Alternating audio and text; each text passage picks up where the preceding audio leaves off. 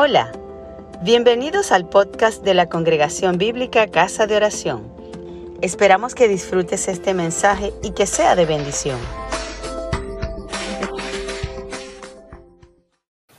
Eh, leímos la palabra en Primera a Corintios capítulo 10 versos 1 eh, al 12. Dice, porque no quiero hermanos que ignoréis que nuestros padres todos estuvieron bajo la nube y todos pasaron el mar y todos en Moisés fueron bautizados en la nube y en el mar, y todos comieron el mismo alimento espiritual y todos bebieron la misma bebida espiritual porque bebían de la roca espiritual que les seguía, y la roca era Cristo, pero los demás de ellos no se agradó Dios, por lo cual quedaron postrados en el desierto.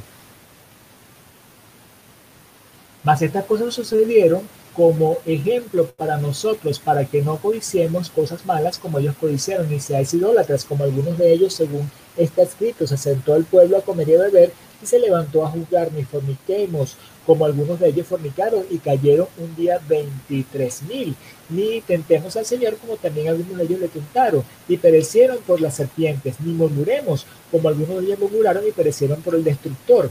Y estas cosas les y estas cosas acontecieron como ejemplo y están escritas para amonestarnos a nosotros, a quienes hemos alcanzado los fines de los, de los siglos. Así que el que piensa estar firme, mire que no caiga.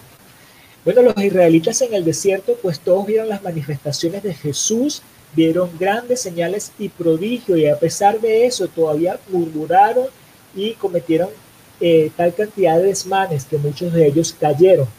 Y el Señor nos pone esta palabra por advertencia para que nosotros no nos creamos que estamos firmes, sino para que nos demos cuenta de nuestra flaqueza, de nuestra debilidad espiritual y pongamos nuestra confianza en el Señor y que de verdad nos paremos en la roca firme. Gracias por escucharnos. Si te gustó, compártelo con tus amigos.